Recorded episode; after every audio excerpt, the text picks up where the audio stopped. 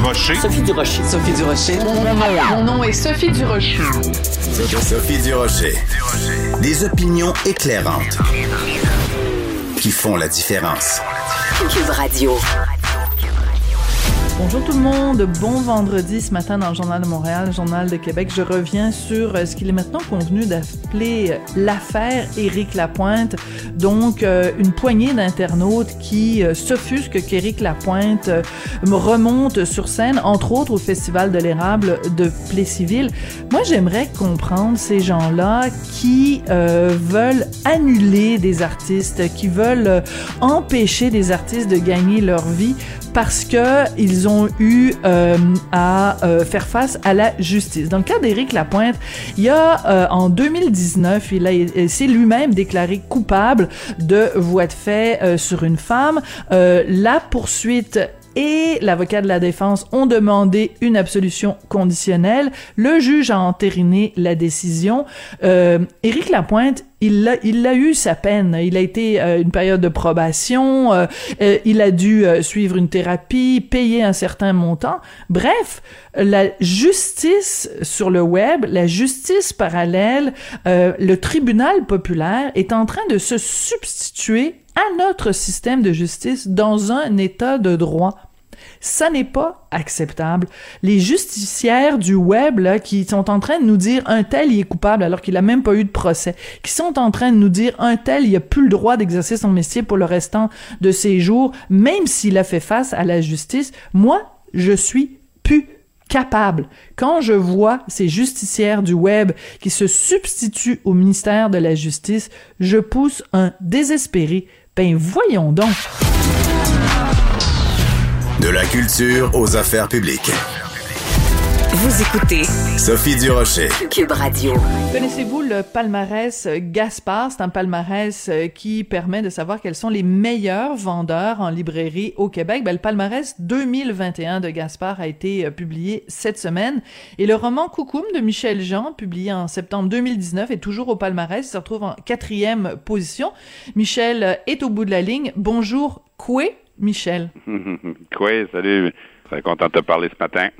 Ben écoute, euh, ça me fait plaisir, Michel. Euh, T'es non seulement euh, un, un, ami, mais aussi euh, surtout un collègue. Euh, donc, c'est, ce sont des chiffres absolument hallucinants. Le roman Coucoum, donc toujours en quatrième position quand on regarde les chiffres. Premier dans la catégorie en, dans les romans. Là, je pense que sais, derrière. parce qu'il y a souvent des tous les ouvrages, des ouvrages pratiques, des choses comme ça, mais c'est, c'est, c'est le premier roman plus vendu. Puis l'année passée il était deuxième, tu sais. Puis dans les dans les dans les romans, dans les dix, j'avais quatre livres. Il y avait Kokum qui était premier, puis tu avais euh, Atuk qui était cinquième, puis Joe Jaggi qui était sixième, puis Le Vent parle encore qui était dixième. Alors, euh, j'étais un peu flabbergasté moi-même euh, quand, je regarde ce chiffre-là, mais je me plains pas. C'est juste le fun d'être lu, là. Ben, écoute, c'est absolument un, succès extraordinaire et euh, euh, on ne peut que t'offrir des, des bravis et des, et des félicitations, Michel. Merci. Euh, dans quelle mesure le succès de Coucoum, le succès de tes autres livres aussi, t'a permis de, de, de, voyager et de et d'amener ton livre et ton œuvre ailleurs, bien au-delà des frontières du Québec? Ah, moi, le, le succès de Coucoum, ça, ça a changé ma vie parce que je veux dire, euh, mes livres, ils se vendaient bien quand même. Tu sais, j'étais pas à plaindre, mais ça a donné une, autre dimension à ça, puis ça, ça fait en sorte que, que mes, les, gens ont le goût de lire mes autres romans, euh, qui étaient plus passés inaperçus. Donc, à tout et nous, on l'a réédité. Même chose pour Le vent parle encore. Puis les deux euh, sont dans les dix plus, plus lus, plus vendus de l'année. Donc, c'était ça. Puis en même temps, ben, Cocom commence, commençait déjà à se faire une place en Europe, mais c'est clair que quand tu as un roman qui est, je pense qu'on est rendu à 150 000 copies vendues au Québec seulement, là. Fait que quand tu as un, autant d'impact, ben, les éditeurs ailleurs, euh, ils regardent ça puis ils disent OK, qu'est-ce qui se passe avec ce livre-là? Ce qui fait que, tu sais, ça, ça a débloqué en Allemagne, euh, là, il, vient de paraître en Espagne, il est en train d'être traduit au Canada anglais, il devait paraître plus tard, on devance l'apparition la, au Canada anglais parce qu'on trouve parce qu'il y a de l'intérêt. Il y a d'autres choses qui s'en viennent aussi. Fait puis il y a des projets, il y a un projet de série TV avec. Fait que c'est sûr que que ça, ça, ça a changé. Moi, tu sais, euh, Sophie, quand j'ai commencé à écrire, mon rêve, c'était ça, moi, de voyager avec mes livres. Là. Hmm. Tu dis, tu sais, que tes livres soient lus à l'extérieur, puis que tu puisses te promener avec tes livres pour parler de tes romans, tout ça.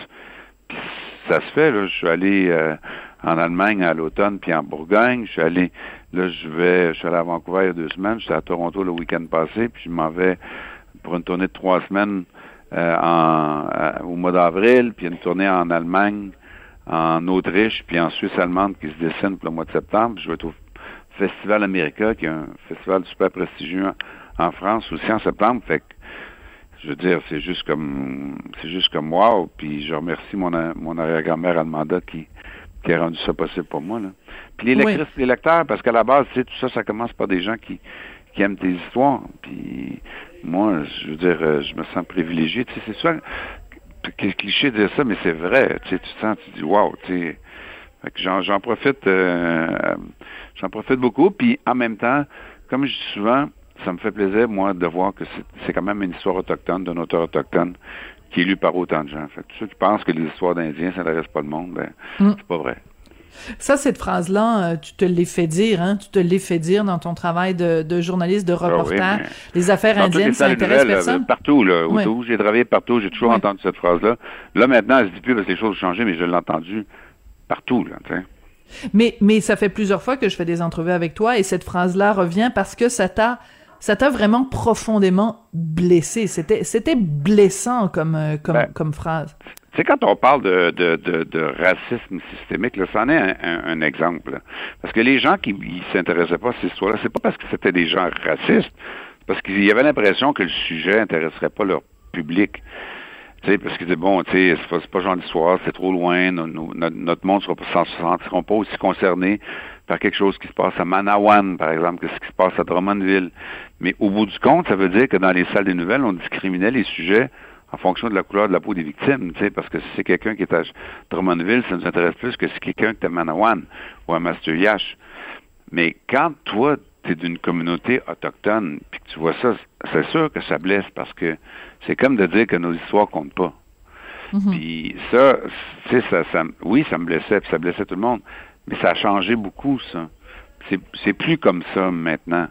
Puis euh, depuis Joyce et Chacuan, mais aussi parce que les jeunes aujourd'hui, là, Sophie, ça les intéresse les sujets autochtones. Puis tous les médias veulent app- approcher le public jeune. Puis moi, je le vois avec mes livres. Là, j'ai beaucoup de jeunes qui, qui lisent mes romans, qui commentent. Puis au Québec, puis à l'extérieur aussi, parce que ces Mhm. questions-là les interpellent. Donc, tu sais, c'est- ça fait partie du passé, tant qu'à moi. C'est un peu maintenant, avec, je suis content de le dire, ça fait partie du folklore. Tout à fait. Mais, mais c'est quelque chose qui était là, puis pendant longtemps.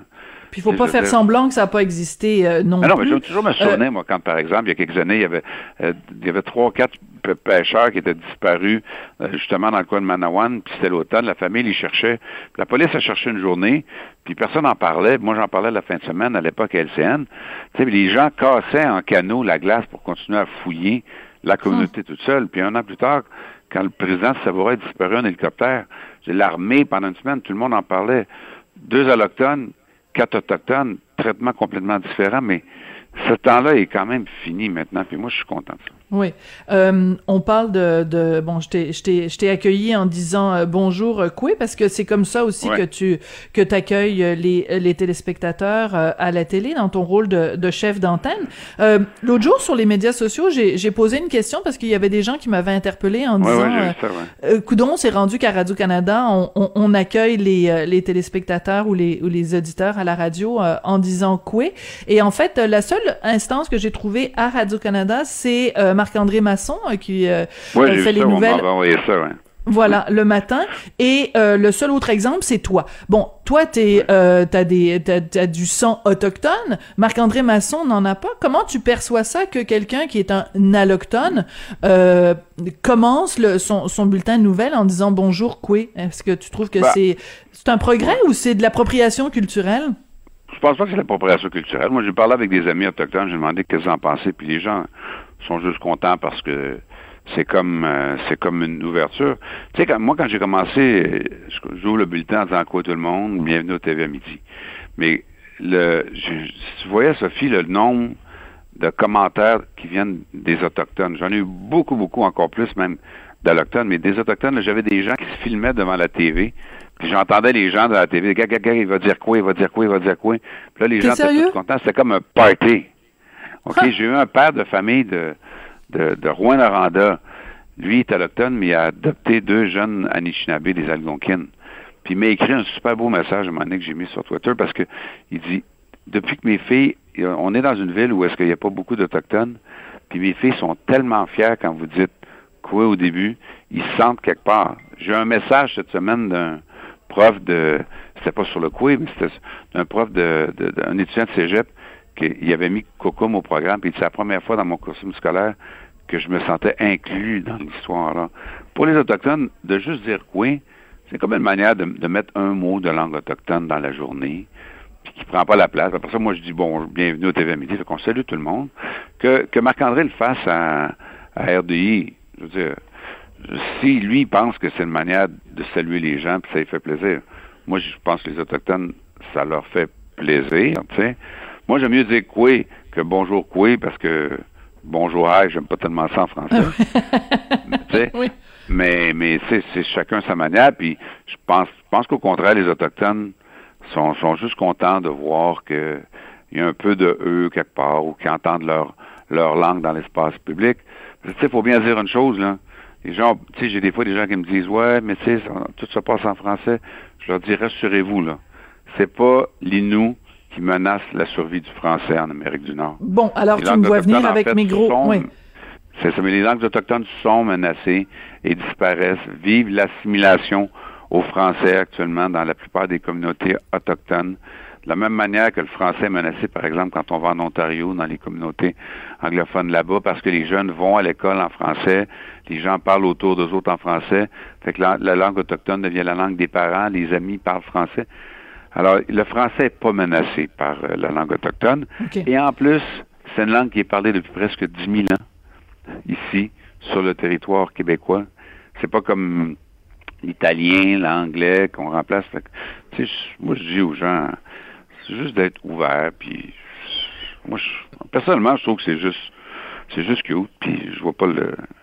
Puis, honnêtement, il y a 99% des gens qui sont contents. Oui, c'est ça. Non, mais tout à fait. Moi, je faisais juste poser la question, puis euh, j'ai été très contente de, de, la réponse. Puis j'ai contacté les gens de Radio Canada qui m'ont dit que ça n'était pas une directive de la de la de la direction, que c'était une initiative personnelle de Marc-André Masson, puis qu'eux étaient très satisfaits de ça. Donc, je, je voulais pas partir une controverse, hein. Non, non, non. J'étais juste curieuse de savoir. Ouais, non, non, mais je suis d'accord. moi, ça, me fait plaisir d'en parler. Mais Marc-André, moi aussi, j'ai trouvé ça drôle au début. C'est quelqu'un qui m'a envoyé ça. Je dis, ben, c'est. Mais, je veux dire, euh, tu sais, il dit bonjour. C'est pas comme s'il disait quelque chose. Tu sais, il dit bonjour aux gens. Puis, tu sais, même pour les enfants, que les enfants apprennent que tout le monde va savoir c'est quoi que bonjour, c'est quoi en on, l'écrit différemment, mais on le prononce pareil dans plusieurs langues euh, autochtones. C'est ça, c'est ça qui est chouette, c'est le même mot. plus pour les gens. Alors, tu, tu, tu, il nous reste vraiment quelques, quelques secondes. Euh, est-ce que c'est toi qui vas remplacer Pierre Bruno? euh, Non, ça va, je pense. Moi, je l'ai appris hier, là, puis euh, Pierre Bruno, pour moi, là, c'est un monument. Je veux dire, euh, puis ce que les gens ne savent pas de lui, peut-être, là, c'est qu'il est pareil dans la vraie vie. Tu le sais, Sophie, tu l'as rencontré. Oui, ben oui. Dans la vraie vie, comme on voit à TV. Gentleman, gentil. Moi, je l'ai rencontré, il s'en souvient sûrement pas, la première fois en 1987, quand je commençais à travailler. Hein? Je travaillais à Rwanda, j'étais venu dans la salle de nouvelles à Montréal pour couvrir un événement. Puis il m'avait accueilli avec un grand sourire, m'avait serré la main, puis je disais, wow, tu sais, quand même. Puis quand je suis arrivé euh, plus tard ici à TVA, c'était la même chose. Il n'avait pas changé il était la même personne. Fait que la personne qui va le remplacer va avoir des tabarnouches de grandes chaussures à, chausser. C'est que ce soit une fille ou un garçon, on ne sait pas encore. Merci beaucoup, Michel. Puis encore une fois, euh, félicitations pour euh, tout le succès, pas juste de Coucou, mais tous tes, tous tes autres livres. Merci beaucoup. Puis euh, bon, ben comment on dit, parce que je t'ai dit bonjour, j'ai dit quoi, mais comment on dirait au revoir en inou? Niaut. Niaut. Ça, ça veut dire bonjour, Niaut. N-I-A-U-T, Niaut. N-I-A-U-T. Bon, ben merci beaucoup. Puis, euh, À la prochaine, Michel. Miaut. Toujours un plaisir, Sophie. Hein. Salut.